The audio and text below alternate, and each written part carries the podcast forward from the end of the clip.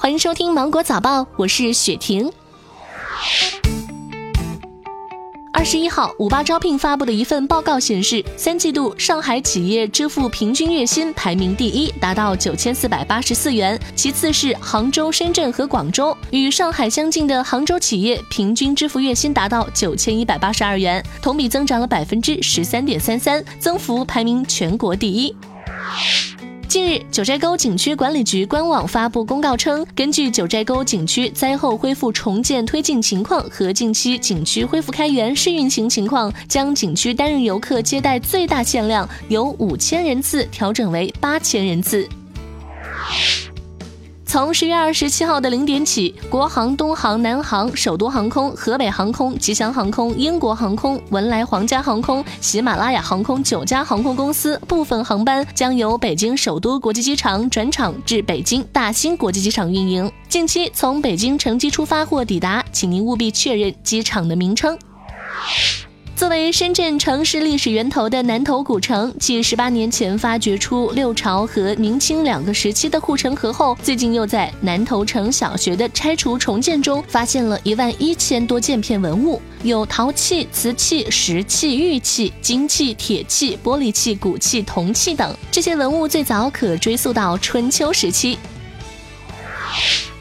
民法典婚姻家庭编草案日前提请十三届全国人大常委三次审议。收养应当遵循最有利于被收养人的原则，保障被收养人和收养人的合法权益。婚姻无效或被撤销的，无过错方有权请求损害赔偿。结婚年龄，男不得早于二十二周岁，女不得早于二十周岁。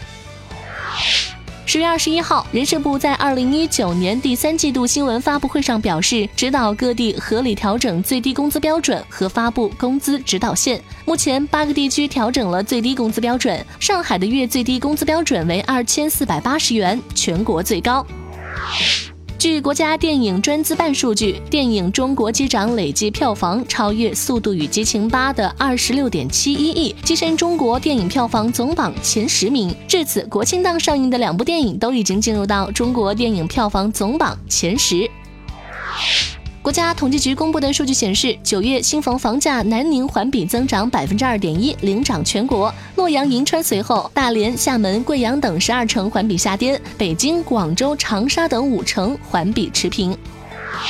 胡润研究院发布二零一九胡润全球独角兽榜，中国企业数量超过美国，以二百零六家领先。北京是全球独角兽之都，领先于旧金山。全球前三大独角兽均来自于中国，蚂蚁金服以一万亿人民币估值居首位，字节跳动、滴滴出行分别位列二三位。